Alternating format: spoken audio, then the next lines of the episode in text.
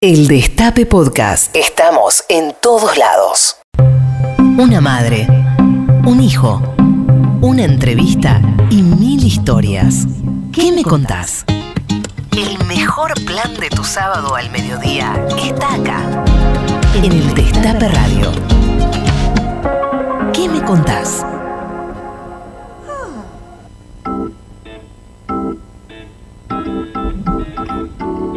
Buenos días a todas, a todos, a todes. Son las 12.06 en la ciudad de Buenos Aires, 19 grados en este día medio lluvioso que sale el sol, que se nubla. Esto es ¿Qué me contás? Yo soy Charlie Pisoni y aquí, a la izquierda, Tati Almeida. ¿Qué tal, queridos? Efectivamente, todas, todos, todes y cantidad de oyentes que sabemos que tenemos. Bueno, como todos los sábados a las 12 del mediodía, por el Destape, nuestro programa ¿Qué me contás? Así es, Tati, hoy con un gran invitado, el candidato a diputado por el Frente de Todos de Cava, Leandro Santoro, va a estar acompañándonos. Lamentablemente no en el piso como esperábamos, ahora nos va a contar por qué pero va a estar, vamos a estar haciendo nuestra entrevista de sábados a Leandro Santoro. ¡Qué invitado, Dios mío! ¡Wow! invitado estrella. Eso. Y, bueno, Tati, también nuestro reconocimiento con voz propia, nuestro homenaje que hacemos cada sábado a los militantes de derechos humanos, del movimiento de derechos humanos, hoy vamos a estar reconociendo a Pascual Spinelli. ¡Qué tipazo! ¡Qué compañerazo, Pascu! Una persona que vos querés mucho ah, y, que se, y, que se, merece este reconocimiento. Y por último, en la última sección que tenemos de este programa, en boleta completa, porque hay que meter la boleta completa, nada de ir cortando, diciendo, no, nosotros metemos la boleta completa del frente de todos, de todas y de todes. Vamos a estar hablando con la precandidata senadora por la eh, provincia de La Pampa, Luchi Alonso, desde La Pampa. ¡Qué bien! ¿Y sabes qué le vamos a preguntar, Tati? ¿Qué? La Pampa. ¿Tiene el ombú? Vamos a preguntarle, dale. dale, dale. Bueno, hubo una semana de muchos cumpleaños, de muchos festejos. Queremos arrancar este, por lo que vivimos ayer en la casa de las abuelas. Estuvimos con Tati, estuvo Lita, estuvieron todas las abuelas. Qué lindo encuentro. El cumpleaños de las abuelas, por un lado, en el Día Nacional por el Derecho a la Entidad. 44 años de lucha de abuelas de Plaza de Mayo. Y por otro lado, también esas cosas de la vida, el cumpleaños de Estela el mismo día, no son casualidades. Este, 91 años cumplió nuestra querida Estela. Así es, fue tan lindo, Charlie, tan lindo. Fue un encuentro maravilloso porque con gente que hacía como dos años no nos veíamos. Así que una de besos, abrazos, lindísimo. Así es, este, los encuentros, el encuentro, el famoso encuentro que necesitamos. Tal cual. Como pasaron en las, en las marchas de la semana pasada, en Plaza de Mayo, en la marcha de la CGT. Eh, es necesario marchar, movilizarnos, encontrarnos, lo necesitamos. Los, y como va a pasar, querido, el 24 de marzo, si Dios quiere. ¡Wow! Qué marcha que se viene, ¿eh? Qué marcha que se viene, agárrense. Bueno, Tati, queremos que nos escriban ustedes que están ahí escuchándonos en todas partes del país. Sabemos que nos escuchan también afuera del país, se escucha mucho esta radio. Em, estamos en las redes, en arroba que me contás, en Twitter, WhatsApp e Instagram y también en el WhatsApp díganos al 11 25 80 93 60 mensajes para nuestro invitado Leandro Santoro. Queremos que le pregunten mensajes a Roberto Santoro, ¿eh? queremos que le pregunten, que nos digan y va a haber tres sorteos hoy, ¿eh? tres sorteos entre todos los que escriban a las redes y al WhatsApp al 11 25 80 93 60. Vamos a hacer tres sorteos. Por un lado, dos libros de página 12, el suplemento Soy, dos libros de nos regalan nuestros amigos de página 12. Por otro lado, Vamos a regalar una remera de buena vibra. Los compañeros que nos acompañan desde siempre, de los inicios, están ahí en, arroba buena vibra remes en Instagram. Síganlos, fíjense las remeras, chusmen. Pueden llevarse cualquiera de las remeras de buena vibra remes.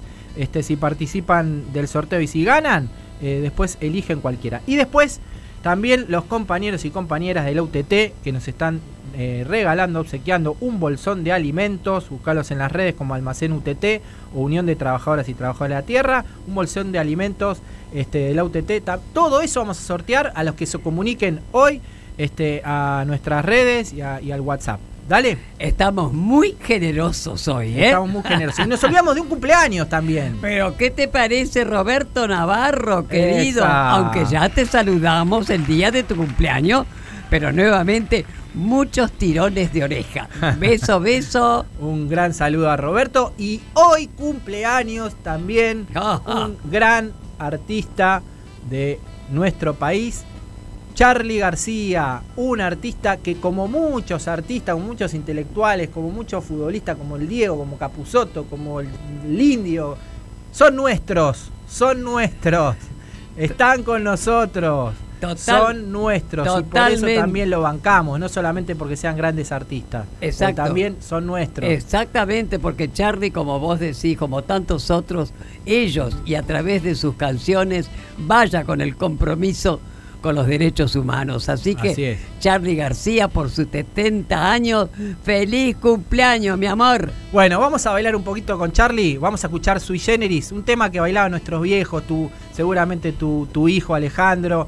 Vamos a escuchar a Mr. Jones, dale, así nos movemos un poquito ahí donde estamos. Y acá también, en el estudio también, bailamos un poco, Tati. Parate un poco, dale, saca el bastón y bailamos.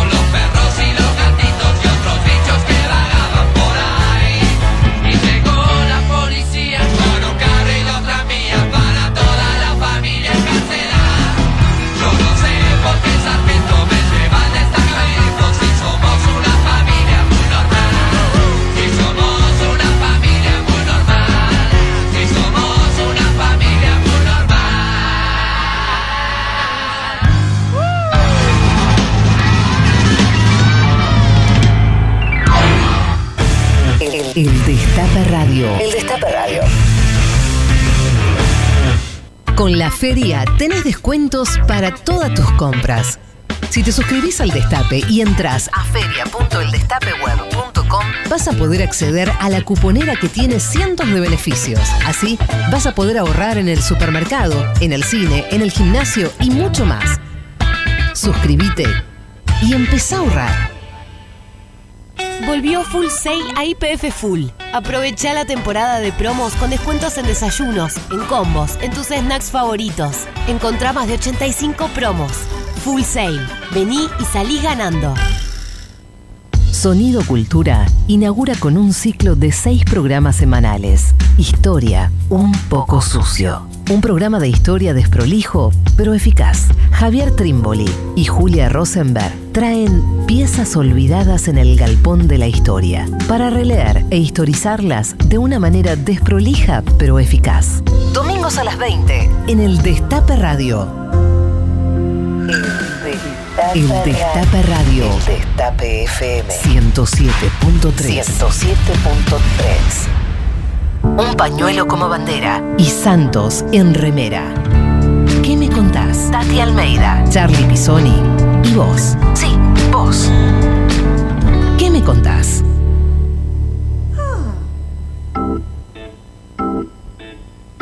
Seguimos en ¿Qué me contás? Eh, comuníquense al 11 25 80 93 60 y nos dejan mensajes para nuestro invitado estrella que tenemos en el día de hoy, que te lo voy a presentar, Tati. Dale. ¿Sabes qué? Él nació el 11 de junio de 1976 en el barrio porteño de Caballito. Es hijo de Silvia, fue criado en el seno de una familia trabajadora. Comenzó su militancia a los 13 años en el mítico Comité Radical de Formosa 114. Estudió ciencias políticas en la UBA, donde también hoy es docente. Es padre de Francisca y Antonia, fanático de San Lorenzo y de los Redondos. Subraya todos los libros. Le gustan los perros, los bodegones de la ciudad y el mate bien amargo. Después del fallecimiento de Raúl Alfonsín, se acercó a los movimientos sociales que apoyaban a Cristina Kirchner. En la actualidad es legislador por Cava y candidato a diputado en las elecciones del 14 de noviembre por el Frente de Todos. El invitado del día de hoy es... Leandro Santoro. Hola Leandro, ¿estás ahí? Hola Tati, ¿cómo te va? Un beso grande a vos y a Charlie. Gracias mi querido, una pena que no hayas podido estar presencialmente. Contanos por qué, ¿qué te pasó el susto? Ah, bueno, mira, estuve en una reunión donde me avisaron que un integrante de esa reunión chiquita había estado había dado COVID positivo, entonces me aislé preventivamente hasta el lunes que me vi sopar. Pero estoy sin síntomas, lo más bien, aprovechando para leer un poco en casa. Exacto, perfecto. Bueno, escúchame. Vos sabés que nuestro programa se llama ¿Qué me contás? Así que nos vas a contar muchas cosas. Por ejemplo, te vemos desde ya muy activo en campaña, ¿no es cierto? Es fantástico porque vas justamente a los canales que no son los amigos y es fantástico. ¿Cómo les contestás? No te quedás callado para nada, ¿no? Pero dentro de esa actividad, ¿te haces tiempo para estar con tus hijas, Francisca y Antonia? ¿Y cómo es tu relación con ellas? Ah, muy bueno. No, no, sí. A ver, obviamente en campaña mucho menos porque el nivel de intensidad es mayor. Además yo tengo un problema logístico, que es que Francisca vive en San Isidro y Antonia vive acá en Caballito. Ah, Entonces, te imaginas que cuando tienen que ir al colegio es, muy difícil juntarlas, ¿no? Porque no las puedo repartir. Eh, así que es complicado, pero la verdad que sí, hablo todos los días, las veo toda la semana. En campaña por ahí se me complica un poco más, pero trato siempre de hacerme un ratito y cuando estoy en situaciones normales, eh, obviamente viene fin de semana por medio, a la más chiquita la tengo los martes para llevarla al cole. Mm. Y la más grande, como todo adolescente, ya tiene 15 años, ¿viste? Está con más ganas de salir con las amigas y, boludear que está con el papá, pero igual eh. cada tanto, ¿viste? Me la traigo para acá. Claro, pero fue muy buena la relación, por lo visto. Sí, por supuesto. A ver, vos sabés perfectamente, o sea, los hijos de la parte más importante, más, más dulce de la vida, o sea... Totalmente. Eso está, está fuera de discusión, o sea, una nena a mí le, pasa cualquier cosa, le duele la cabeza, la llevan al médico y a mí se me suspende todo mentalmente, no puedo funcionar, no puedo ir a la televisión, no puedo hablar con la gente, hasta que no resuelvo el tema, la angustia no me para de atravesar el cuerpo. Qué bien, qué bien. Eh, Leandro, eh, sos docente de UBA 21 y elegiste particularmente ir a, las cárceles. Contanos por qué tomaste esa decisión. Sí, el programa es UBA 22. UBA 21 es educación a distancia, UBA 22 es educación intramuro. Bueno, siempre tuve, no sé, yo me crié en un colegio salesiano y los curas tenían siempre los salesianos con el tema de, los pibes que estaban en cana como una especial atención a eso. De hecho, el Papa Francisco lo primero que hizo cuando le eligieron Papa fue ir a un penal de, jóvenes, de adolescentes. Eh, me pareció siempre difícil la situación, conmovedora la situación de la gente que perdió su libertad. Eh, también tuve una amiga de mi vieja, cuando yo era muy chico, recuerdo, que había estado en Cana y me acuerdo lo que fue cuando era muy pibe ir a la casa de ella cuando había salido y había cambiado el dinero, creo que estaba el peso, después estaba el austral, eh, ¿viste? había cambiado tanto en, esos años que había estado presa que había cambiado tanto la vida que me impresionó, yo tendría 6, 7 años. Entonces siempre tuve con, por, por, por, ese, por esas cosas, viste, de, de, pensar que no hay nadie, digamos, que, se ocupe de ellos, porque además eh, me parece que a veces como sociedad somos muy injustos, somos muy, muy hipócritas y muy autoexigentes, ¿no? Al mismo tiempo, porque uno cree que las personas, todos tenemos contradicciones, tenemos pliegues, dobleces, y nadie está exento de, cometer un error y, de caer en malos pasos. Mm. Eh, yo no creo en, en, esas personas que te dicen que no ha habido segundas oportunidades. Para mí sí. Nadie puede ser resumido a un error que cometió, incluso ni siquiera al peor error que cometió. Exacto. Y en las cárceles en general, la gente que termina ahí, eh, es muy, muy loco esto, Tati, porque, por ejemplo, cuando uno ve la visita, en general son las madres las que la van a ver a los presos, ¿viste? Mm.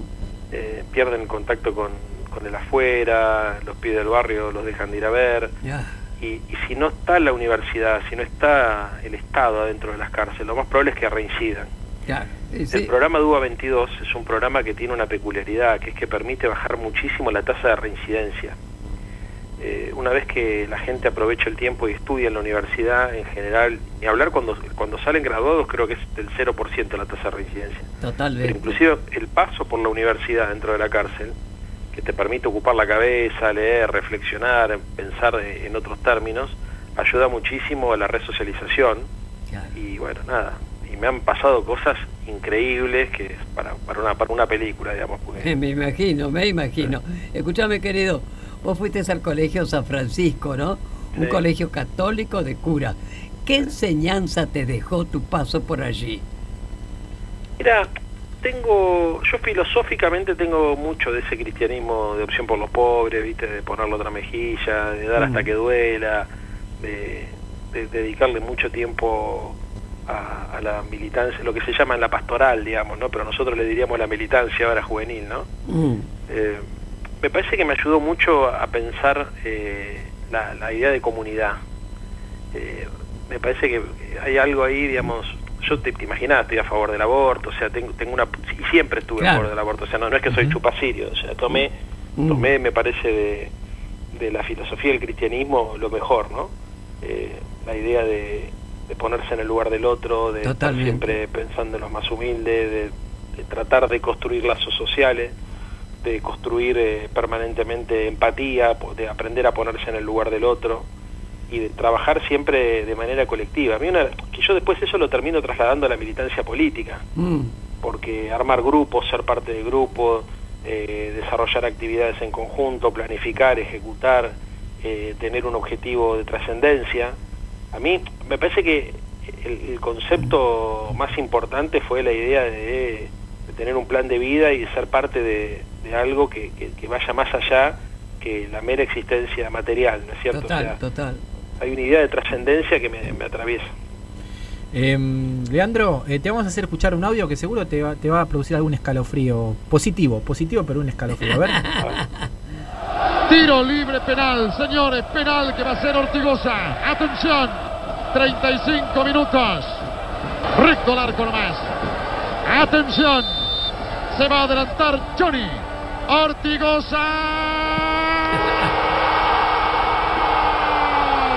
bueno. Ahí está Ortigosa dándole el campeonato a San Lorenzo. No, quiero ni hablar de San Lorenzo, la gente está caliente como una pipa. Caliente como Pero es una cosa, San Lorenzo es un hervidero. Eh, es más, no voy a la cancha tampoco para que no me digan que, haya especulaciones electorales y todo, pero me decían mis amigos que están yendo a la cancha que es una cosa increíble, o sea, que el nivel de tensión que se vive en la platea de la Popular es, Tremendo. Es la verdad, ojalá se, resuelva rápido. Bueno, ahora... ¿Qué falta para que se empiece a construir el estadio? ¿Nos contás? No, no, no. Me parece que hoy primero hay que ordenar el equipo. Mm. Eh, falta plata, digamos, ¿no? Ya, a ver, legalmente ya se, se, corrieron todos los obstáculos que había, se eliminaron todas las barreras que teníamos para construirlo. Lo que vamos a tener que hacer, me parece, es ordenar el club, financieramente, deportivamente, y bueno, y una vez que se ordene, empezar a ver cómo hacemos para, eh, para reconstruir ahí Avenida La Plata, pero hoy San Lorenzo está pasando una crisis muy difícil, muy difícil, de verdad. sí, me imagino. Bueno, escúchame, querido, ¿te gustaría en algún momento involucrarte activamente en la política partidaria de San Lorenzo? ¿Qué me contás? No, no, Tati, porque primero, para hacer, hay una cosa, yo conozco mucho dirigente deportivo. Aunque parezca increíble, para ser dirigente deportivo tenés que tener guita. Ya. Eh, hay que poner mucho, es imposible ser dirigente deportivo y ser pobre, o tener eh, para poner, para bancar una deuda, o sea, es, eh, en general los dirigentes deportivos tienen mucha guita. Y en segundo lugar, yo quiero que la gente me quiera, no, no conozco ningún dirigente deportivo que vaya a la cancha tranquilo, lo putean todo, entonces, no, no, no, no, me, prefiero ir, viste, no, es mi vocación. Leandro, acá la música la elige el invitado, así que te vamos a pedir que elijas este primer tema. Este, ¿qué, ¿Qué querés escuchar? Y vamos a poner de Charlie, ¿no? Vamos a poner de Charlie. Un tema, un tema de Charlie. ¿Cuál, cuál querés que pasemos? Eh, a ver, deja pensar. Eh, el que hizo con el flaco Spinetta, ¿cómo se llama? Eh, ay. Rezo.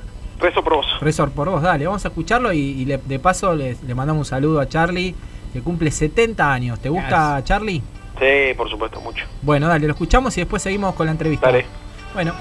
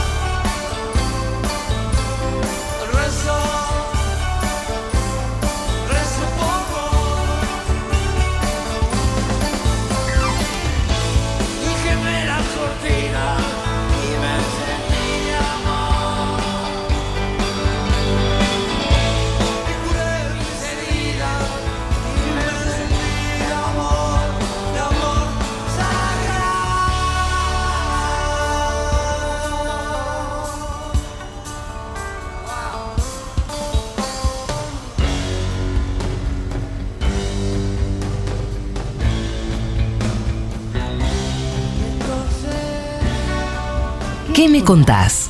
Tati Almeida y Charlie Pisoni en el Destape Radio.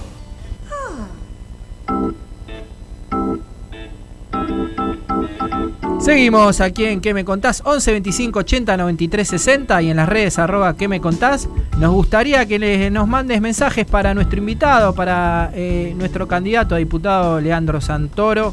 Todos los mensajes los vamos a estar leyendo, así allí arroba mariposa Julieta. Saludos para Tati para Charlie, al compañero Leandro Santoro. Un gracias enorme siempre del lado correcto. Abrazos. También este, tenemos mensajes de eh, Quique le dice a Leandro, eh, Leandro, mi inquietud tiene que ver con el monumento a Belgrano, donde hay una apropiación del espacio y dinero público. Mi sugerencia es hacer un nuevo memorial, no solo homenajeando a las víctimas, sino que también se ponga en relieve la importancia de la salud pública. Me imagino que Quique, arroba Quique Maxi se refiere al, memorial que se hizo con las piedras. Ah, este, también, más mensajes, eh, eh, dice Inés de Villa Puyredón un saludo para Tati, te vi en el Teatro Picadero el jueves, no mm. pude resistir en saludarte. Este, saludos a todo el equipo, a Leandro también, a quien volveré a acompañar con mi voto eh, dice Inés de Villa Purredón. Tenemos más mensajes, después vamos a seguir leyendo. Sí, justamente en el picadero fue la presentación del libro de Edgardo Esteban, Tres ah, golpes en la ventana. Estupendo. Escuchame, Charlie, quiere decir que concretamente, ¿cuál es la consigna? Que le manden mensajes a Leandro. Bueno, eso hay que decirlo. bueno, sigamos con nuestro invitado de lujo. Una de tus virtudes es ser muy pedagógico al hablar, ¿eh?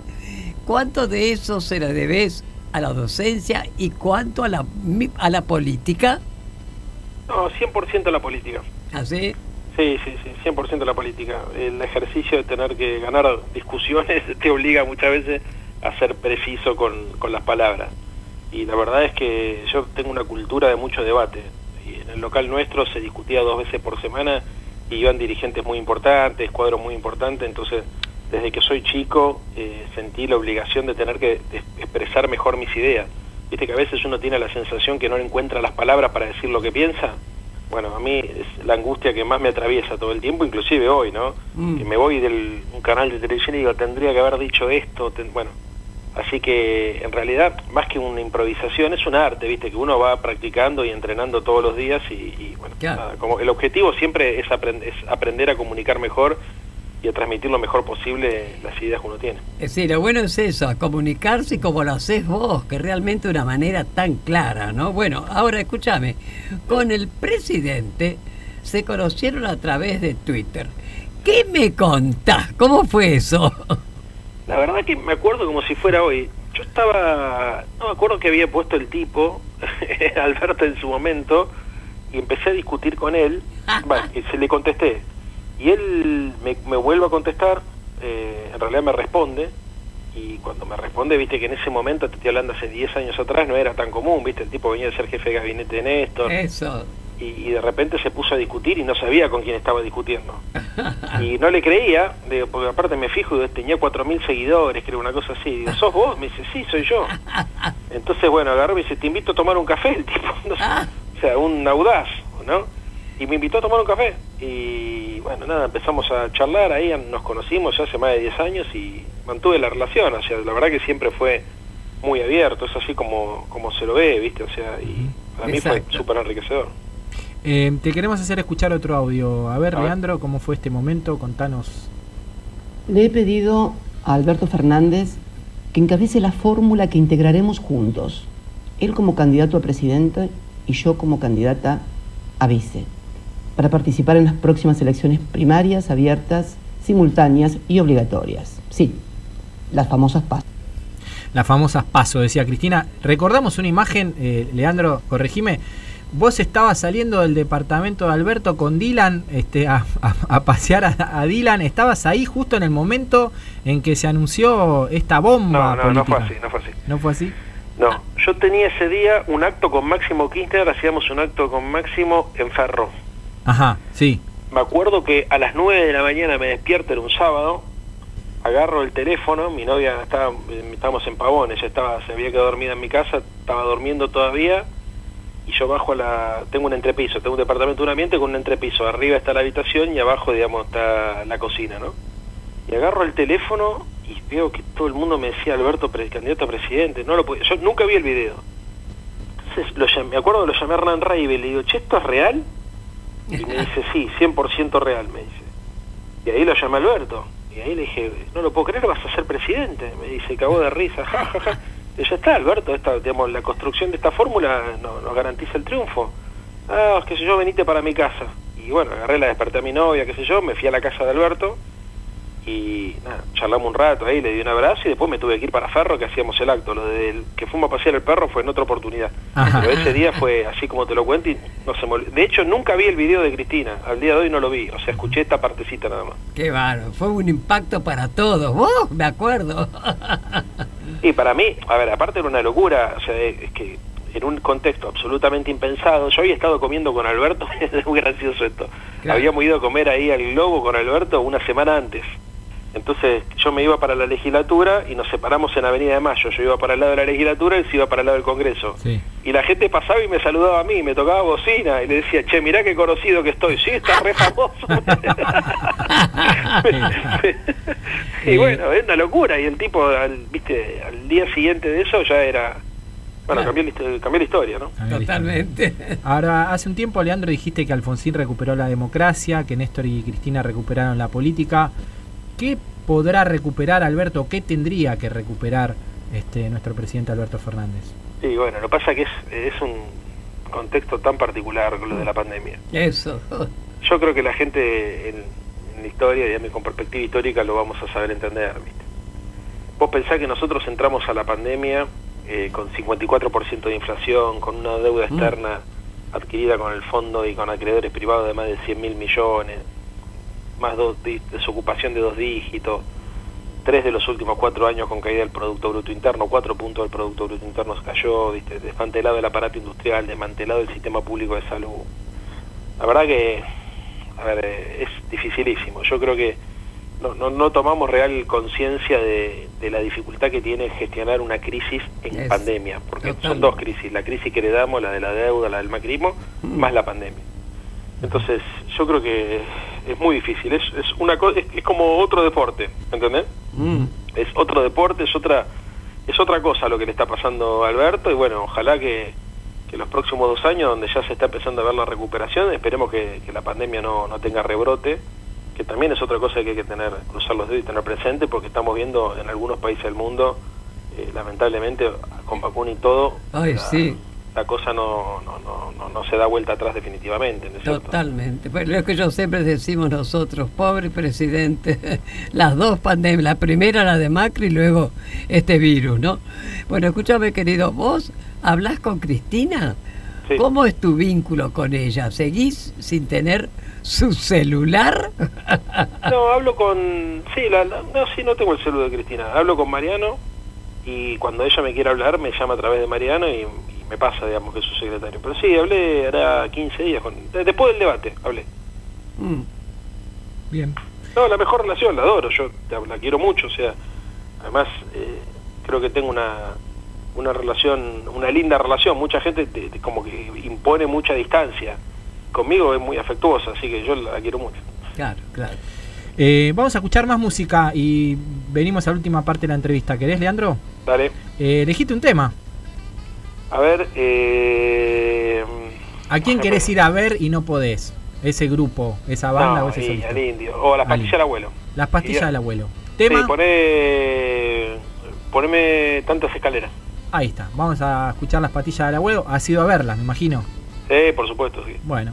Vamos a escucharla y seguimos con la entrevista a Leandro Santoro.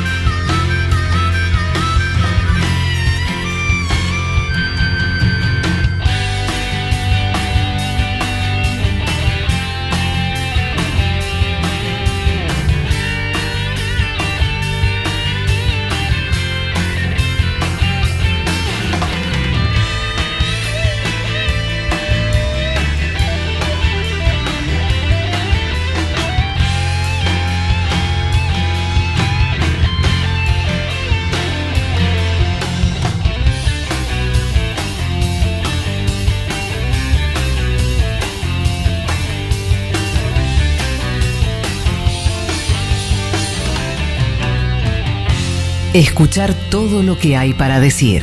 ¿Qué me contás?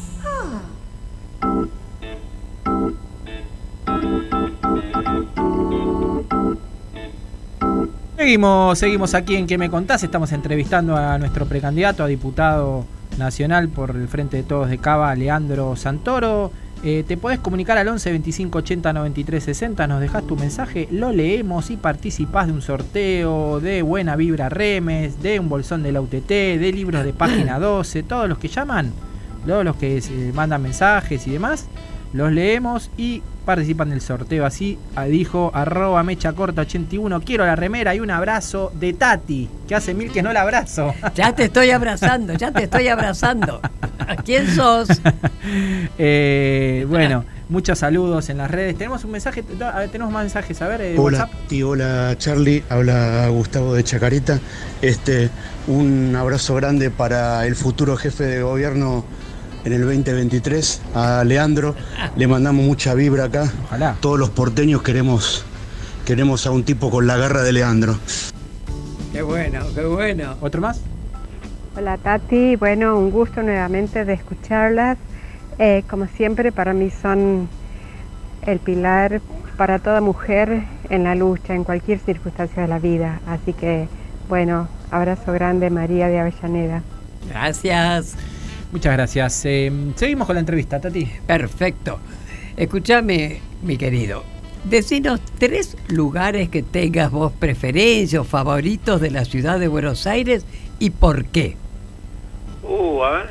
A ver. Bueno, Qué difícil. Boedo, de ahí no me muevo mucho. Yo hago todo por Boedo, digamos. Boedo me, me encanta, digamos. O sea, comer, comer por Boedo, vaya, o sea, to- todo por Boedo. Bueno, Eh, eso es el primero, sin duda. Eh, así general, ¿no? Eh, después, restaurante, me gusta uno que se llama El Ávila. mm, Que ¿Dónde queda? Eh, Avenida Mayo San José. Ah, es un sí, sí, sí, flamenco. sí. Sí, sí, sí, sí, sí, que ahí está Batín de Hueso, que es un gallego republicano, en realidad no es gallego, es español, pero republicano, mm. eh, a, quien, a quien valoro mucho y quiero mucho. Eh, y después, eh, a ver, déjame pensar. Me, siento cómodo, me siento muy cómodo en, en el Parque Rivadavia, digamos, ¿no? Que es Ujú. donde, Acoite Claro. Rivadavia, toda esa zona, digamos, ahí por ahí vive mi hija, la más chica, y digamos, también pasé mucho tiempo en mi Empezate a vida. militar ahí. en Claro, esa zona. Claro, milité toda la vida por ahí. Muy bien. Eh, bueno, metiéndonos un poquito en, en tu, en la campaña, ¿nos podrías decir, eh, enumerar cuáles son las políticas públicas que desarrolló el gobierno de la RETA durante la pandemia? No. es increíble, ¿no? Es Ah. increíble. Increíble. Qué quemo, Dios mío. Lo que pasa es que ellos tienen la ventaja de que los problemas en la sociedad no- eh, de, la, de la ciudad de Buenos Aires no se traducen en demandas hacia la ciudad, se traducen en demandas hacia la Casa Rosada. Vos pensá esto, yo le decía la vez pasada a un periodista, fíjate que hasta qué punto las cosas que pasan acá, la sociedad de la ciudad espera que se las resuelva el presidente, que si yo les pregunto dónde trabaja el jefe de gobierno, nadie me sabe decir. Mira. ¿Dónde está la casa de, de gobierno de la ciudad de Buenos Aires? Sí, sí, sí. Eh, no, y aparte en el debate, bueno, fue tremendo porque la... Cuando No, pero vos- pará, vuelvo a este tema. Sí, Que na- a ver, vos vas a cualquier provincia y hay un quilombo de cualquier naturaleza y todo el mundo va a la gobernación Sí. o a la intendencia, ¿no? Sí. O sea, yo no sé, yo estuve la vez pasada en Santa Fe, fui por un quilombo con, con lo de Vicentín y había un lío con eh, los peloteros, que estaban, viste, los peloteros y los salones de fiesta. Una cosa muy sencilla. A nadie se le ocurría ir a pedirle al presidente de la República Claro. una, una solución. Iban todos a la gobernación de la provincia de Santa Fe. claro, ¿no? claro, claro. Claro. Es muy común, digamos, cuando pasa algo, no sé, en Mendoza tenés un problema con los productores vitivinícolas, te van a la gobernación, con los docentes te van a la gobernación.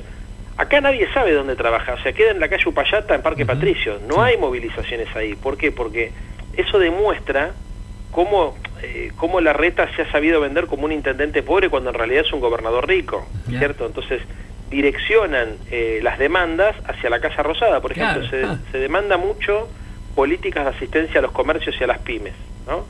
Pero a nadie se le ocurrió que la reta tenía alguna responsabilidad sobre eso, porque por ejemplo cerró la Puerto Rico, que era un bar notable, Sí. hermoso, donde Sí. iba desde Borges hasta Luca Prodan. En Alcina. Bueno, ninguna asistencia. Claro. Sí, sí, sí, sí. No, y aparte te decía en el debate, este, lo- el- se vanagloriaban de haber puesto, a- haber este, ampliado la, la cantidad de mesas de los bares en, en las calles, ¿no? Ese Mm. era uno de los logros de las políticas públicas en pandemia. Sí, haber dibujado círculos de pintura en el piso para que puedan poner las mesas en la, en la calle y no en la vereda. Una cosa, la verdad, eh, si no fueran tan terribles nos darían risa, ¿no es cierto? Dice Zapaglia, ¿no? Tal cual. Si no, y si no fueran tan dañinos nos darían lástima. Pero es así, o sea, es increíble, o sea, la ciudad tenía recursos, tiene los recursos suficientes como para poder, no te digo asistir a toda la gastronomía, pero por lo menos a los sectores más críticos. Claro. Eh, nosotros habíamos presentado un proyecto para garantizarle la ayuda de los bares notables, porque además de ser mano de obra y de ser eh, fuente de trabajo, eh, son patrimonio cultural de la ciudad. Entonces, que cierre la Puerto Rico no es neutral, ¿viste? O que cierre, no sé, el Tortoni, Claro, no es neutral. claro. O sea, eso impacta sobre el patrimonio inmanente de la ciudad, eso trae turismo, eh, genera una identidad que, que es muy típica de nuestro de nuestra ciudad, que es eh, la, la construcción de, de la bohemia en los bares, de las tertulias, todo ese tipo de cosas no se pueden perder. Bueno, la ciudad de Buenos Aires hizo poco y nada para eso. Tal cual. Ahora, desde tu tarea legislativa, ¿qué es lo urgente que necesita la ciudad y desde donde vos pensás que, que podés aportar? Bueno, ahora yo ya me voy de la legislatura, iré al Congreso Nacional, Sí. pero creo que ahí hay muchas cosas que quedan pendientes. O sea, está claro, por ejemplo, en materia de salud, la designación de las enfermeras y los enfermeros como profesionales de la salud. Eso. y radiólogos y, y otros profesionales que están al servicio de la salud pública que cobran como personal administrativo en el medio de una pandemia es increíble. Me parece que es imprescindible una fuerte inversión pública en la educación, que todo lo que es la educación inicial eh, es muy deficitaria en la ciudad de Buenos Aires, todos los años faltan más de 20.000 vacantes, en la ciudad no hay guarderías ni hay jardines maternales, sino lo que hay son CPI, centros de primera infancia, que no dependen de educación, que dependen de desarrollo social y son depósitos de chicos pobres. Es increíble esto cómo está invisibilizado. Creo que tenemos que avanzar hacia un shock educativo y aumentar la oferta escolar, la posibilidad de la jornada completa. Eh, los pibes van cuatro horas por día, el colegio nada más en su gran mayoría, y hoy es imposible competir en el mundo si la escolarización no contiene, por ejemplo, no sé, la obligatoriedad no solamente del inglés, sino de la, de la formación bilingüe de los pibes y de las pibas. Me parece que se necesita una ley de educación en la ciudad, no hay ley de educación en la ciudad, es una cosa insólita. entonces es el único distrito que no tiene ley de educación, o uno de los pocos debe ser, no sé si habrá otro que no, que no la tenga. Creo que es imprescindible también que nos digan dónde está Jack, que es el policía desaparecido. Mm. Hace dos años y medio que desapareció un policía, Tati no lo busca nadie, es una cosa insólita. La madre me acompañó el debate, yo traté de que Alberto, bueno, Alberto la recibió, traté de poner el tema en, en discusión porque pobre mujer está desesperada, es armenia, habla poco español y no tiene ningún tipo de respuesta a las autoridades. Un policía de la ciudad se fue con su arma reglamentaria, desapareció, nadie lo busca. Y bueno, así tantas cosas, ¿viste? se creo que una política de ambiente, digamos, que recupere el espacio público y que lo transforme en un espacio saludable, y que nos reconcilie con la naturaleza y no en, en el jardín privado o en el jardín público o un emprendimiento privado, como quieren hacer muchas veces, ¿no es cierto? Construyen plazas enfrente de los edificios de torres que, habilitan construir para que les valorice la propiedad. Totalmente. ¿Cuántas asignaturas pendientes? Dios mío. No, tantas cosas, no, es increíble. Eh, un análisis posible es que muchos de los votos que, perdimos en, Cava del Frente de Todos se fueron al, Frente de Izquierda. ¿Qué le dirías a esos votantes? técnicamente no pasó eso, o sea, hubo muy poco voto del Frente de Todos que fue al Frente de Izquierda. Eh, hasta ahora lo que ha pasado, me parece a mí, es que hubo más un efecto desánimo, como consecuencia obviamente de la pandemia. Nosotros sacamos este, casi 30 puntos en la elección general, haciendo la mejor elección histórica del kirchnerismo en elecciones generales presidenciales, entre otras cosas porque había despertado mucha expectativa la posibilidad de dar un paso atrás, ¿viste? mejor dicho, dar vuelta a la página del macrismo. Eh, no, no, no, nada. No, a ver, acá lo que hay que tener en cuenta es que hoy la derecha aprovechó obviamente esta angustia, esta, esta situación, esta crisis económica que se profundizó con la pandemia para venir recargada. Hoy que me parece que hay que ser conscientes que están trabajando en construir una agenda muy regresiva donde está claro que van por los derechos laborales, van por la seguridad social, van por eh, una sociedad más desigual y más polarizada y vienen con, una, con un discurso y con una propuesta muy reaccionaria. Entonces, la verdad, el voto al frente de todos es la única forma de, frenar esto. Imaginemos, ¿no? Eh, si se divide el voto del campo nacional y popular y ellos consiguen mayoría en las cámaras de diputados o, permiten tener quórum propio eh, en la Cámara de Senadores, todo lo que eso significaría, ¿no es cierto? Es muy importante fortalecer nuestro espacio político de cara a los debates que vienen. Totalmente. Bueno, que, querido, estamos llegando ya al final de esta entrevista que sinceramente nos ha parecido a nosotros en un lujo tenerte. ¿Te has sentido cómodo? Sí, a ver, vos todo lo que decís lo decís con una sonrisa. es una cosa increíble, el nivel de optimismo que tenés, eh, la energía positiva que, que volcás, o sea, vos estás triste, te, te cruzás con Tati Almeida y te pones contento, ¿me entendés? bueno, muchas gracias. No, pero es así, seguramente la gente que te escucha y te, la, te lo deben decir todos los días, o sea, conozco pocas personas, pocos seres humanos, más allá de que sean públicos o no, que tengan esa energía vital, que tengan ese optimismo, esa, esa fuerza para encarar todo, así que yo siempre que te veo, digamos, ya cuando te veo de lejos ya me empiezo a sonreír, ¿no es cierto? Porque me da y nos debe pasar a todos. Ay, me da tranquilidad. Muchas gracias. Bueno, querido, vos sabés que nuestro programa se llama ¿Qué me contás? Entonces nos gustaría que nos contases alguna anécdota tuya que por ahí tenemos la suerte que es la primera vez que lo contás. ¿Qué me contás, Leandro? Uh, ¿de qué tipo? Yo, ¿Te imaginas que con más de 30 años de militante político tengo 10 mil millones lo que de quieras, lo, que te, lo que gustes. No importa, elegí alguna, elegí alguna. A ver, déjame pensar. A ver, a ver. Bueno, una que es muy linda. Un día, yo 2014, eh, estaba con el cuervo, con el cuervo Larroque, y me dice, eh, ¿tenés ganas de...? Me dice, escúchame, me dice Cristina que te, quiere invitar a ver al Papa y a Estados Unidos. ¿Querés venir? ¿Cómo que me quiere? Dice, sí, porque vamos, es una quiere armar una delegación de, dirigentes juveniles, de, distintas extracciones partidarias. Sí, claro. ¿Cuándo es? Mañana. bueno, y fue una locura. Eh, terminé yendo, primero con, fui, viajé en el Tango 01 con Cristina, con Aníbal Fernández, con Julián Domínguez, con, no sé, estaba todo, con el Cuervo, con Guado. Nos fuimos a Roma a verlo al Papa. ¡Qué divino! Y de ahí nos fuimos a Naciones Unidas.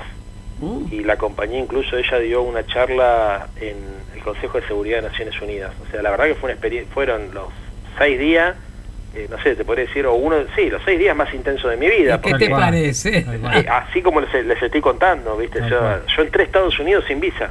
Mirá.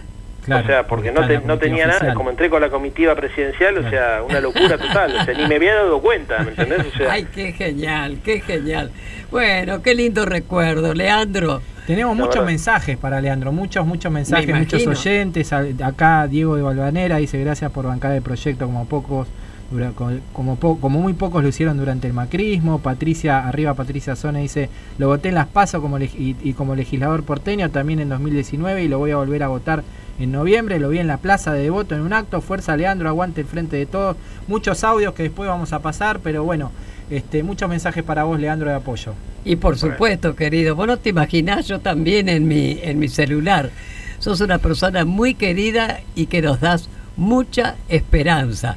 Gracias, Leandro, por habernos acompañado. ¿eh? Gracias a vos, Tati y Charlie, por, por, esta oportunidad. Un beso grande a toda la gente. Y vos sabés, Tati, que para lo que necesites siempre, toda la vida, de por vida, vas a contar conmigo. Muchas gracias. chau, chau. Nos mandaron acá una foto tuya con Ismael y con Tati. Así que si te parece, vamos a escuchar un tema de, de Ismael Serrano. Ahí, ahí cortó. Vamos a escuchar un tema. esta es una foto cuando él lo declaró, creo que personalidad destacada de la que cultura, claro. ciudadano ilustre Ciudad de Buenos Aires. Están acá los tres juntos, este, muy sonrientes. hace mucho tiempo ese Sí, hace tiempo. Hace, un par de tiempo los veo algunos muy jóvenes. Eh, vamos a escuchar un tema de Ismael Serrano y nos despedimos. Qué linda foto, che. se la mandamos a Leandro, dale.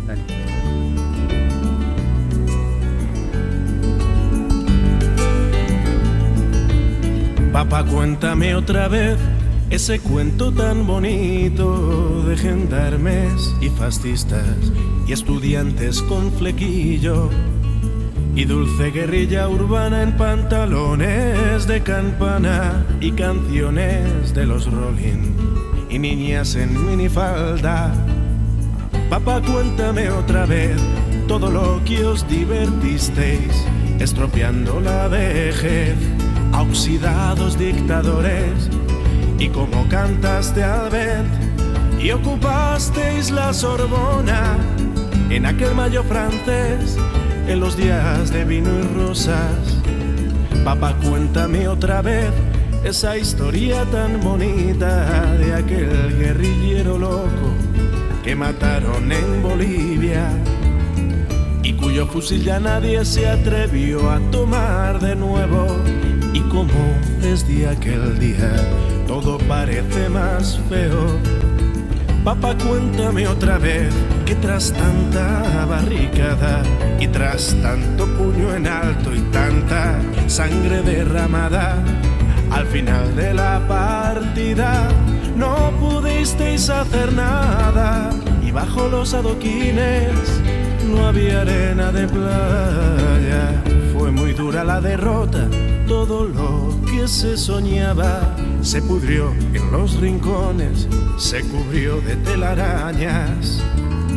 Y ya nadie canta al vent, ya no hay locos, ya no hay parias, pero tiene que llover, aún sigue sucia la plaza.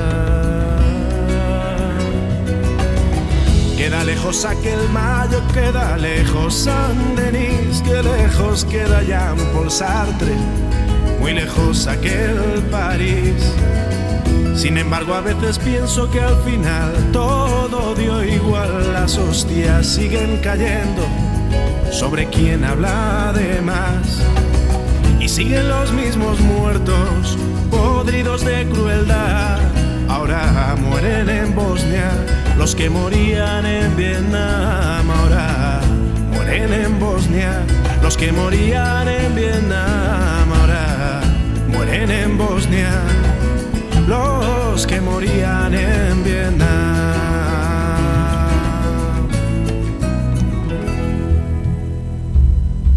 Estás escuchando a Tati Almeida y Charlie Pisoni. ¿Qué me contás? En el Destape Radio. Seguimos en ¿Qué me contás? Linda entrevista a Leandro Santoro, eh, aquí en el Destape Radio. Y tenemos mensajes de nuestros oyentes y nuestras oyentas. ¿Querés escucharlos, Tati? Dale, qué linda entrevista ¿Te esta, gustó? ¿eh? Ah, estupendo. Qué lástima que no vino al piso. Eh, bueno, ya vendrá, ya vendrá.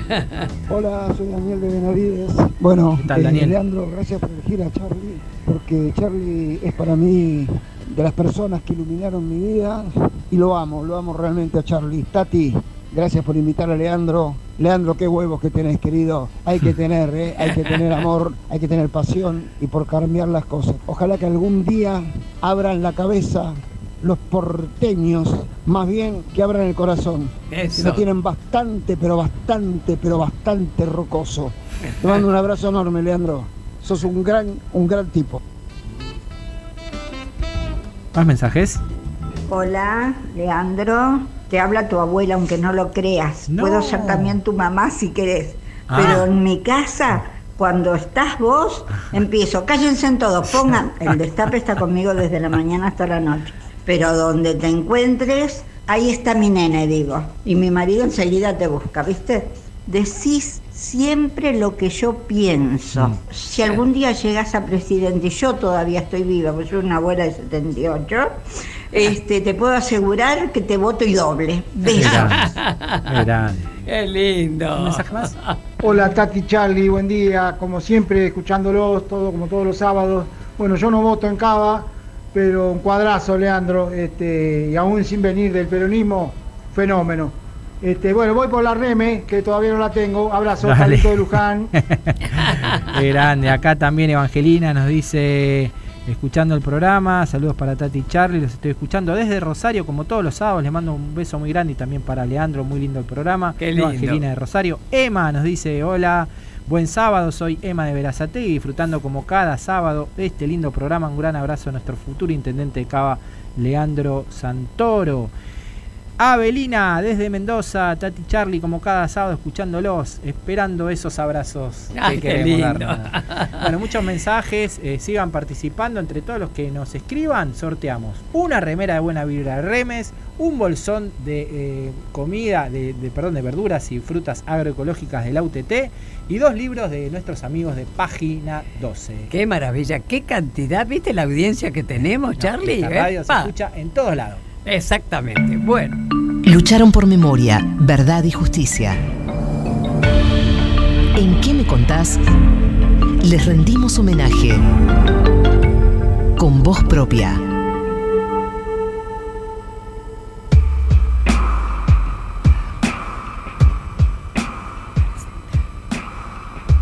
Bueno, y en esta sección que tenemos como todos los sábados de reconocimiento, de homenaje, con voz propia, así la llamamos, eh, hoy homenajeamos a un eh, militante de derechos humanos que siempre ha acompañado el movimiento de derechos humanos y sobre todo te ha acompañado a vos, Tati, durante largo tiempo y es uno de tus pilares en, esas, en esos viajes, en esos encuentros, en esas charlas, en esos debates que haces, donde eh, Pascual está siempre presente. Totalmente. Pascual Spinelli. Así es, así es. Bueno, querido Pascual, sé que estás escuchando y realmente no te imaginas cuando hemos mandado los flyers diciendo a quién íbamos a hacer el reconocimiento, la cantidad de gente, Pascu, que decían, bien, un tipazo, un compañerazo. Y así que por eso vamos a decirles quién es Pascual Spinelli. Para los íntimos, Pascu. Pascual Guido Spinelli nació en el Hospital Rivadavia de esta ciudad el 15 de febrero de 1955.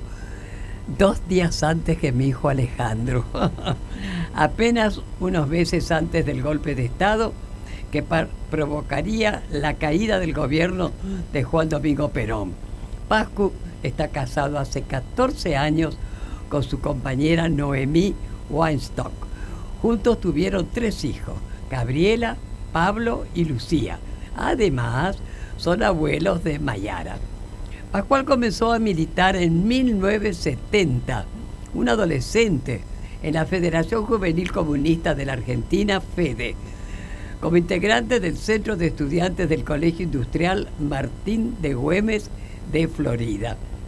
Fue así como en 1972 participó de una protesta en Plaza de Mayo, donde junto con sus compañeros reclamaba por la derogación de una ley de la dictadura de Onganía y Lanús que invitaba, invalidaba perdón, el título de los técnicos.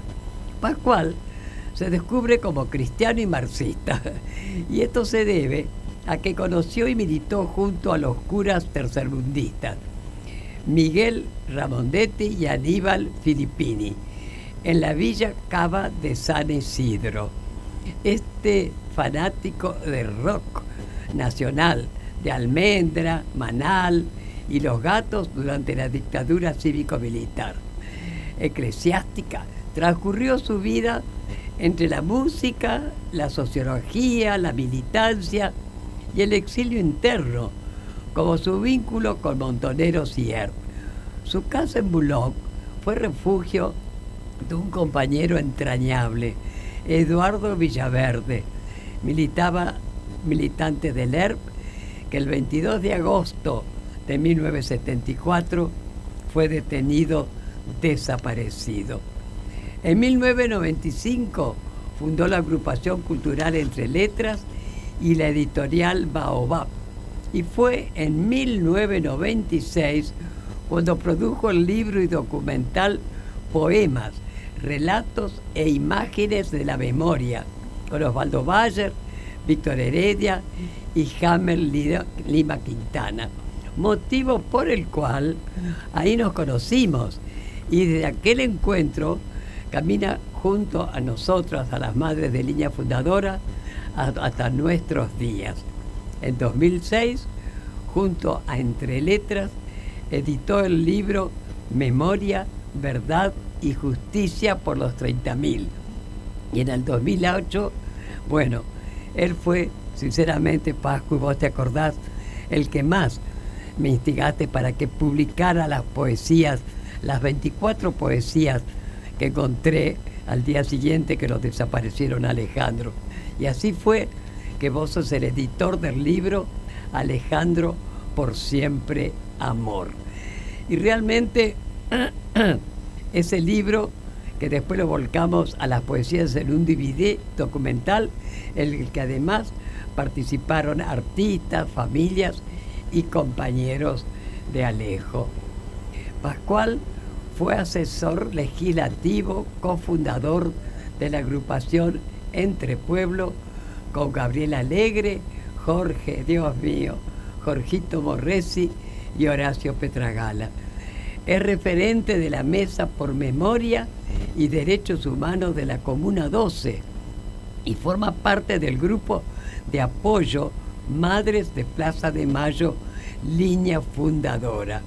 Militante en la zona norte de la ciudad, en 2008 trabajó para nombrar legalmente la plaza Madres del Pañuelo Blanco en Saavedra y lo logró desde ya también fue uno de los artífices de la colocación de las baldosas por los 140 detenidos desaparecidos de los barrios de Villa Puyredón, Villa Urquiza y Saavedra. Su trabajo es incansable y junto con sus compañeros de la comuna restauraron 100 metros de las murales de la fábrica Grafa y colocaron la placa homenaje a Carlos Mujica y al mono Gatica.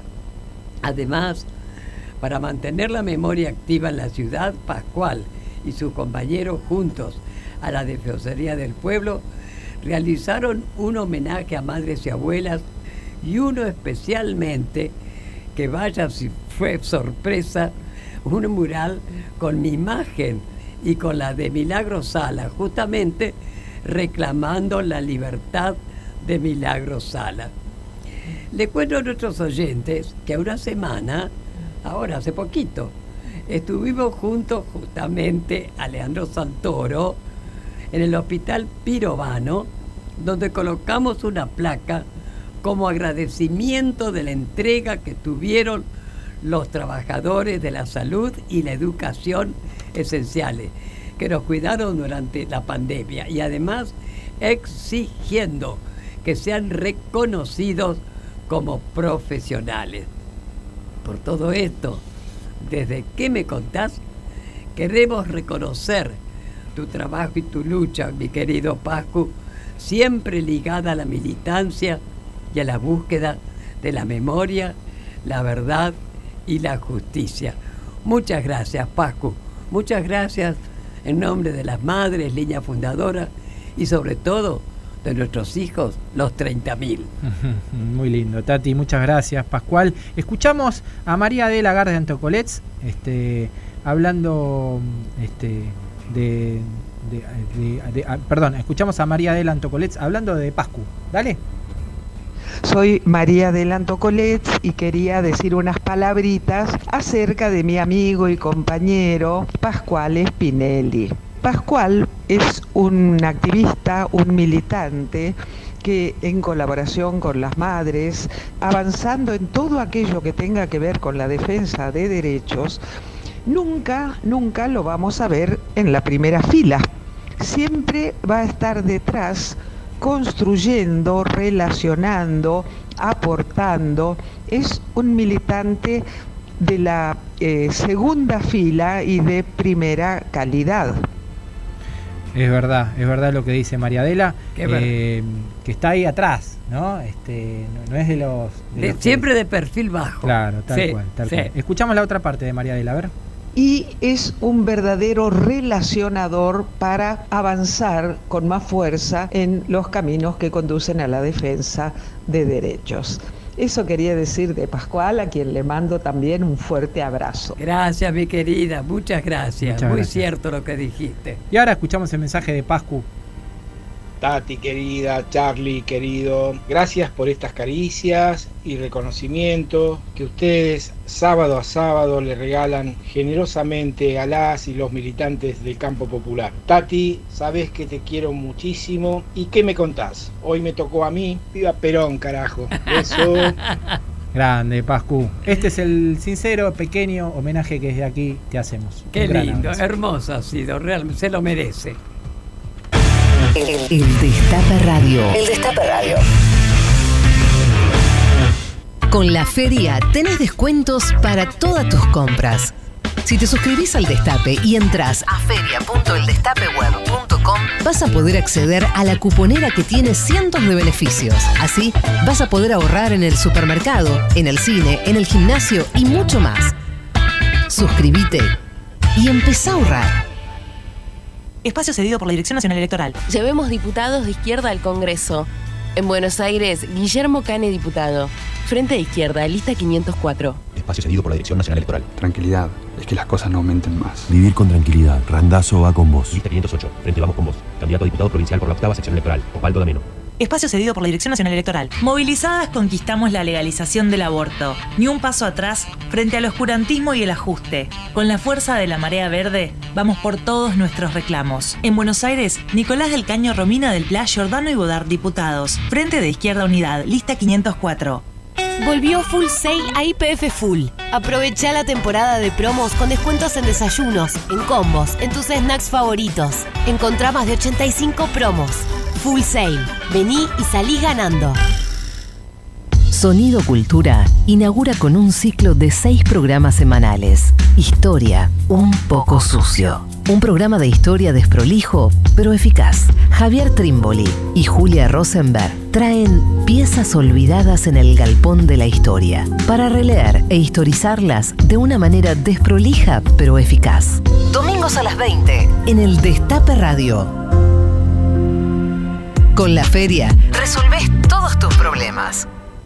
Porque en feria.eldestapeweb.com vas a encontrar a ese gasista, electricista o servicio técnico que te va a sacar las papas del fuego. Es sencillo. Entras a feria.eldestapeweb.com y vas a encontrar miles de anuncios de compañeros y compañeras en todo el país dispuestos a darte una mano. ¿Qué esperás para participar? El Destape Radio. El Destape FM. 107.3. 107.3. Tus manos serán las alas, las plumas tu piel y tu vuelo una farsa. Pero recuerda, Paloma, que tal vez mañana, al despertar, dejes de volar y comiences a hablar. Alejandro Almeida. Mucho para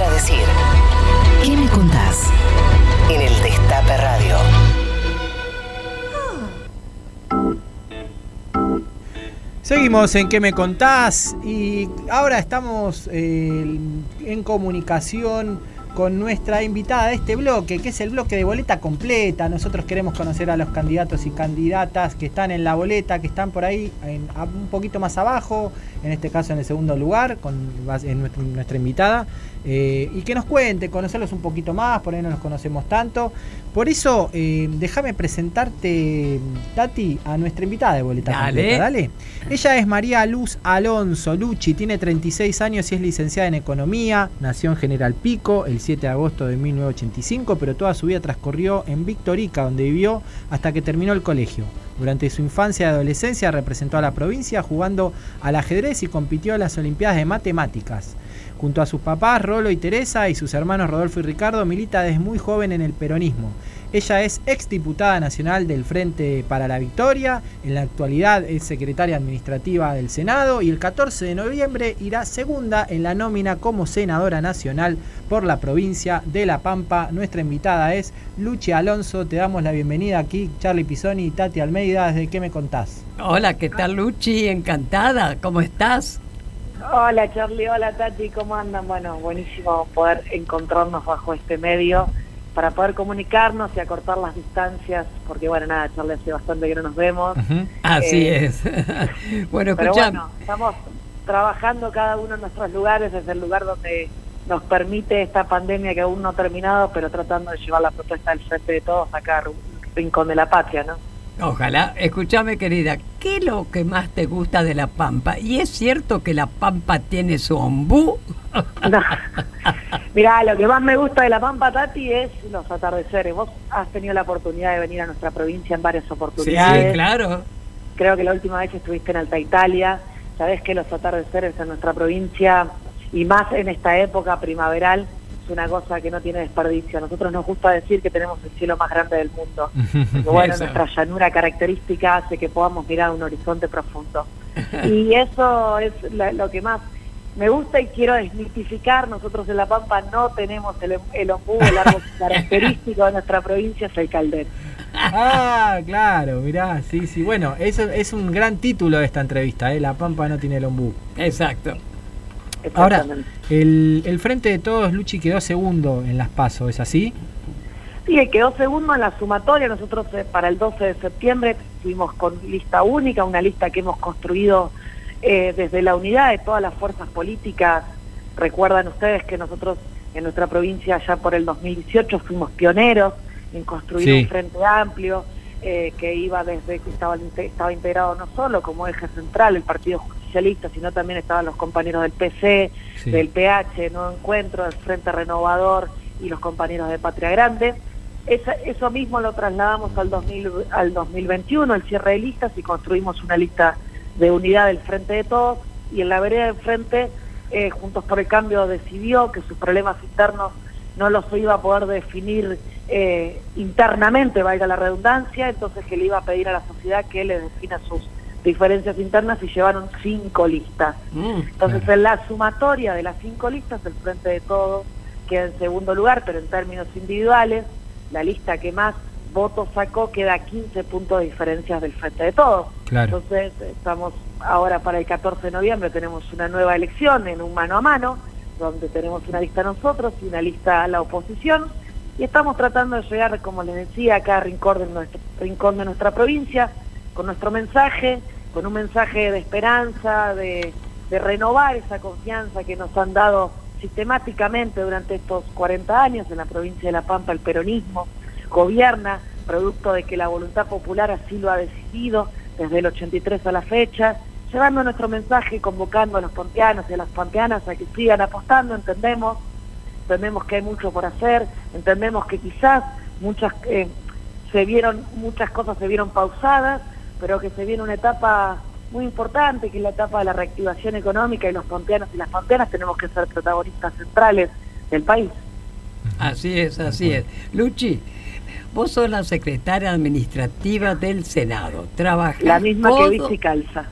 Y la amiga de Carlitos de la Turi, Tati. bueno, trabajás codo a codo con Cristina. ¿Qué aprendizaje te están dejando estos años de trabajo junto a Cristina? Mira, Tati, yo tengo la oportunidad, gracias a, la vida, a, lo que uno crea, a Dios, a la vida, al universo, de compartir laboralmente hace muchos años junto, junto a Cristina. Y siempre digo lo mismo, yo siento que más allá de que ella me representa no solo en términos políticos, en términos ideológicos, sino también eh, me representa en lo que entendemos eh, que debe ser un Estado, que debe ser un Estado intervencionista, donde corrija los errores o las injusticias que comete el mercado, donde genere todo el tiempo más y mejor inclusión, sino también yo quiero a Cristina humanamente. Cristina es una persona sumamente amorosa, una persona que está presente en cada uno de los detalles, detalles de la vida cotidiana. En el caso mío, digo, siempre digo lo mismo, la primera que me llama cuando estoy enfermo es, una de las primeras que me llama el día de mi cumpleaños. Cristina es es no solo la posibilidad de aprender en términos políticos, sino fundamentalmente el tratar de imitar la enorme generosidad eh, que tiene para con todos nosotros, ¿no? Perfecto, perfecto. Muy lindo recuerdo a Cristina. La pucha si se lo merece. eh, Luchi, ¿por qué pensás que es importante esta elección para el Frente de Todos? Sumamente importante. Creo que está en juego, está en juego no solo la, la construcción de la mayoría de la Cámara de Diputados, sino también el hecho de no perder la mayoría en la Cámara de Senadores. Nosotros eh, muchas veces la gente ve un poco abstracta una elección legislativa, porque como no elige intendente, concejales o gobernadores o presidente, como que no le da mucha bola, pero la realidad es que nosotros debemos desde la Cámara de Diputados como desde la Cámara de Senadores no solo seguir propiciándoles las herramientas que le permitan al compañero presidente de la Nación, Alberto Fernández, tratar de ir mejorando la, situación y tratar de ir mejorando la, calidad de vida de cada uno de los argentinos todos los días, sino también eh, trabajar fuertemente porque, nada, Charlie, digo, nos queda un montón de cosas por hacer, yo siempre digo lo mismo, nosotros en la provincia de La Pampa encontramos tres demandas centrales. Una y fundamental es la construcción de viviendas sociales. Hasta el 10 mm. de diciembre del 2015 nosotros construíamos mil viviendas por año. Mira. Sí, teníamos un promedio de construcción de mil viviendas sociales por año. El 10 de diciembre del 2015 hasta el 10 de diciembre del 2019 con fondos nacionales solo tuvimos 63. Mira, Perdimos 4.000 viviendas. Mm. Eso nos generó un déficit habitacional muy grande. Hoy estamos licitando 2.500 viviendas más eh, y necesitamos todo el tiempo ir generando, eh, ser el, acompañar a nuestro gobernador para que este Estado presente, este Estado inclusivo, nos permita a los pampeanos y a las pampeanas cumplir el sueño de, la casa propia. Y así te lo llevo al, al, procrear. Nosotros queremos un procrear que ahora está con fórmula VAR, ojalá algún día podamos volver a la tasa fija, pero lo que claramente no, creemos no queremos es un procrear con uva y así en cada uno de los estamentos de que podemos hablar de la presencia del Estado, Tati, Charlie. Entonces creo que es muy importante para recuperar un montón de derechos que habíamos conseguido y que nos perdimos en los últimos cuatro años y muy importante para profundizar lo que aún nos falta hacer. Por eso te digo, querida, que, que Dios mío, que la gente vote con memoria, por favor. Yo creo que Tati tiene que votar con memoria, eh, palabra tan sensible en tu boca, ¿no? Eh, con memoria y con mucho amor hacia el prójimo. Porque si no nos tienden a llevar a una discusión entre, interna entre mismos vecinos. Y eso no nos tiene, eso no tiene que pasar. Nosotros tenemos que tener mucho amor eh, al otro, al prójimo, porque de esta salimos, como lo dice Cristina, nadie se salva sola, de esta salimos todos juntos. Mira, yo te pongo un ejemplo y no los aburro más. El día de diciembre del 2015 nos vamos del gobierno porque así decidió la gente con un reclamo. ¿Cuál era el reclamo? No aflojemos con el impuesto a las ganancias, dejemos de pagarlo o paguemos un poco menos. Mm. El reclamo era cómo seguir creciendo. Mm. El 10 de diciembre del 2019, cuando volvimos al gobierno, teníamos un reclamo por parte de la sociedad, al unísono. Congelen ya las tarifas de servicios públicos porque no podemos pagar más la luz ni el gas. El reclamo era cómo no seguir cayendo. Creo que en cuatro años eh, es la demostración de que construir lleva mucho tiempo, destruir es muy rápido. Bueno, dos cosas que se hicieron. Tenemos la responsabilidad de, luchar para que no vuelva la destrucción. dos, cosas que se hicieron, ¿no? El, impuesto a las ganancias y el, y el congelamiento de las tarifas. Totalmente, que no lo prometimos, lo hicimos. Digo, una de las primeras medidas que tomó Alberto apenas asumió en el 2019 fue congelar las tarifas de servicios públicos y, y propiciar la tarjeta alimentar porque se estaba poniendo muy cuesta arriba la mesa de los argentinos y los argentinos. Luego bueno, vino la pandemia, ya sabemos todos la historia. Sí, sí, Qué polenta, Luchi, qué polenta tenés, ¿eh? Mirá quién te lo dice. Eh, sí, totalmente. Bueno, Luchi, te agradecemos mucho. Estamos hablando con María Luz Alonso, candidata a senadora nacional por la provincia de La Pampa. Y si te parece, nos despedimos con el tema de los visitantes La Pampa. ¿Querés? Dale, genial. Muchas gracias por darme esta oportunidad. Gracias, querida. Te mandamos un saludo grande y ojalá en noviembre, en diciembre, el 10 de diciembre, te encontremos en el Senado de la Nación. ¿Por qué no? Un abrazo grande, Luchi.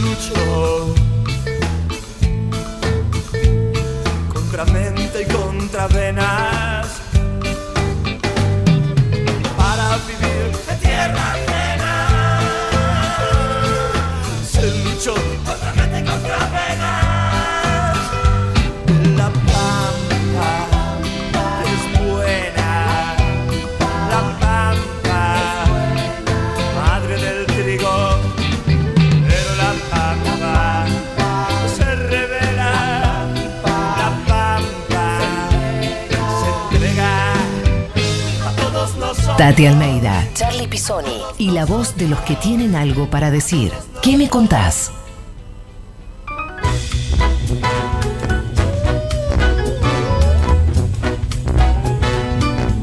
Bueno, Tati, nos estamos yendo. Te digo que tenemos ganadores y ganadores de ah. los premios porque hoy hubo muchos llamados y como sabíamos que iba a haber muchos llamados porque teníamos a Leandro con nosotros y nosotras eh, quisimos también entregar más cosas. Así que. A ver quiénes son los ganadores, che. Ganadora de la remera arroba mecha corta 81. Mecha corta lo ganó, Tati. ¿Ah, mecha corta 81 este, de Twitter. Eh, ganadora. El bolsón de la UTT se lo lleva Gustavo de Chacarita, Muy que nos escribió por Gustavo. WhatsApp. Y por último, los libros de página 12 se los lleva Inés de Villa Purredón. También bueno, por WhatsApp. qué bueno, que bien. tres ganadores. Bueno, Tati, nos estamos yendo. Te recomiendo algo. Dale. Todos los miércoles, 18 horas, ahí en el YouTube de Hijos Capital, estamos haciendo un seminario contra el negacionismo. Ah, Está sí. muy, pero muy bueno. Te recomiendo seguirlo. Este miércoles hacemos el cuarto encuentro. Este, y, y vamos a estar cerrándolo el otro miércoles, que va a ser el último encuentro. Estamos discutiendo sobre negacionismo. Queremos que haya una ley contra el negacionismo, un marco regulatorio. Así que te invito. Que es tan importante, a- tan importante esa ley de una vez por todas, Es- che. es muy importante. Bueno, mis queridos oyentes, eh, pienso que ha sido un programa muy lindo, muy positivo. Y bueno, nos encontraremos como todos los sábados a las 12 por el Destape en nuestro programa ¿Qué me contás? ¿Verdad, Charlie? Así es, nos vemos el próximo sábado y déjame contarte que aquí en la operación técnica estuvo Nico Grimberg, en la producción periodística Caro Ávila, Blas Lantos, Belén Nazar, en redes Caro Ortiz, producción general Lalo Recanatini. Se quedan acá porque viene la más maravillosa música con Maxi Martina, Meli Peris y Foresi y toda la programación del Destape. Nos vemos el sábado que viene. Así Nos es. vemos el sábado que viene y es- antes del sábado que viene escuchamos el Panoju, el panorama nacional contra eh, por los juicios de lesa humanidad. Buen fin de semana. Panorama Federal de Juicios a los Genocidas. Panoju. Panorama Federal Semanal. Panoju 114, semana del 18 al 22 de octubre. Novedades. Salta. Calixto Salazar. Comenzó el juicio por el accionar policial en la privación ilegal de la libertad, los tormentos y el homicidio de Calixto Salazar, trabajador del matadero municipal. Son juzgados Joaquín Gil, Virton Modesto Mendías, Roberto Arredes y José Manuel Reynoso. Provincia de Buenos Aires. San Martín, Quinta La Pastoril. Empezó el juicio por la masacre cometida el 29 de marzo de 1976 en un operativo ilegal del ejército y la policía en una reunión de militantes del PRTR. Siete personas fueron asesinadas y ocho secuestradas. Son juzgados Juan Carlos Joker, Juan Manuel Giraud, Carlos Alberto Guardiola, Eduardo Sakamoto, Julio Salvetti, Julio Alejandro Pérez y Juan José Ruiz. Todos están retirados de las fuerzas. Provincia de Buenos Aires. Circuito Camps, La Cacha y Brigada de San Justo. La Corte Suprema de Justicia de la Nación anuló la resolución que durante el macrismo le había otorgado el beneficio del arresto domiciliario al ministro de Gobierno bonaerense de la dictadura, Jaime Lamont Smart, quien tiene tres condenas a perpetua por delitos de lesa humanidad. Jujuy. Aredes. Se conformó el Tribunal Oral Federal para juzgar a Carlos Pedro Tadeo Blaquier y Alberto Lemos, quienes eran dueño y administrador respectivamente del ingenio Ledesma. Lo integran María Alejandra Cataldi, Gabriela Catalano y Abel Fleming. En el marco de la causa, se realizó una evaluación médica sobre Blaquier. Neuquén. Vuelos. El juez federal Gustavo Villanueva citó a declaración indagatoria al ex mecánico de avión del ejército Antonio Florentino Colombo para el 24 de noviembre en una causa en la que se investiga su participación en el traslado de 20 víctimas desde Neuquén hacia Bahía Blanca, al centro clandestino La Escuelita, donde fueron torturadas. Ocho de ellas fueron asesinadas y siguen desaparecidas. Hasta siempre. Fue despedida hasta siempre Telma Jara de Cabezas, sobreviviente de la ESMA, madre de Gustavo Cabezas, quien militaba en Montoneros y tenía 17 años cuando fue desaparecido. Su hijo Daniel fue preso político de la dictadura. Telma integró familiares de desaparecidos y detenidos por razones políticas. Estando en cautiverio, fue sacada del centro clandestino para realizar una operación de prensa de la revista Para Ti. Esto pasó. Esta semana continuaron las audiencias mayoritariamente de modo remoto desde Neuquén, San Martín, Ciudad Autónoma de Buenos Aires, La Plata, Mendoza, Catamarca, Santa Rosa, San Rafael, Jujuy, Salta y San Juan. Muy bien, con esto damos por terminada la audiencia. Esto fue Panoju, Panorama Federal de Juicios a los Genocidas. Una realización de Hijos Capital y La Imposible, www.laimposible.org.ar. Nos volvemos a encontrar el próximo sábado a la misma hora y en el mismo lugar, cuando Tati Almeida y Charlie Pisoni abran la charla preguntando, ¿y vos? ¿Qué me contás? El Destape Podcast. Estamos en todos lados. El Destape Podcast.